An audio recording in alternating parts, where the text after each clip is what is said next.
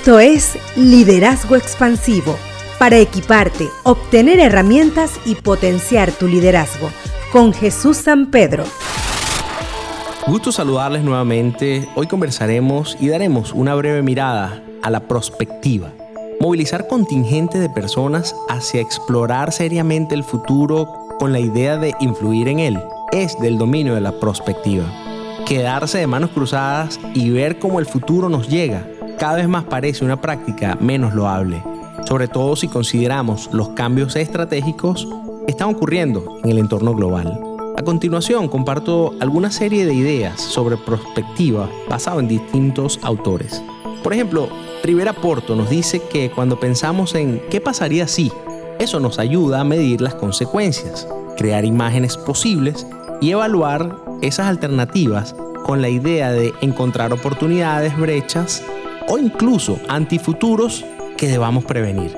Semánticamente, la prospectiva viene del latín prospicere, que significa ver adelante, ver a lo lejos, ver a todos lados, a lo largo, a lo ancho, tener una visión amplia.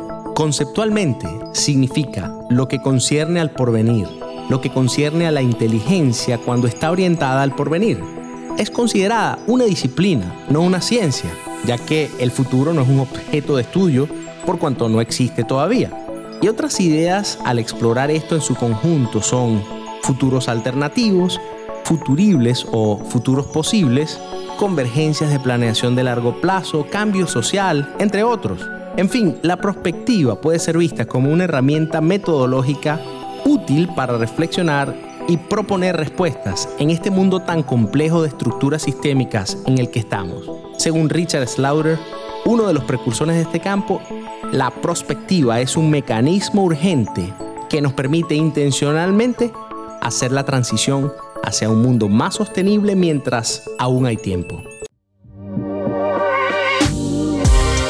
Síguenos en las redes sociales como Liderazgo Expansivo.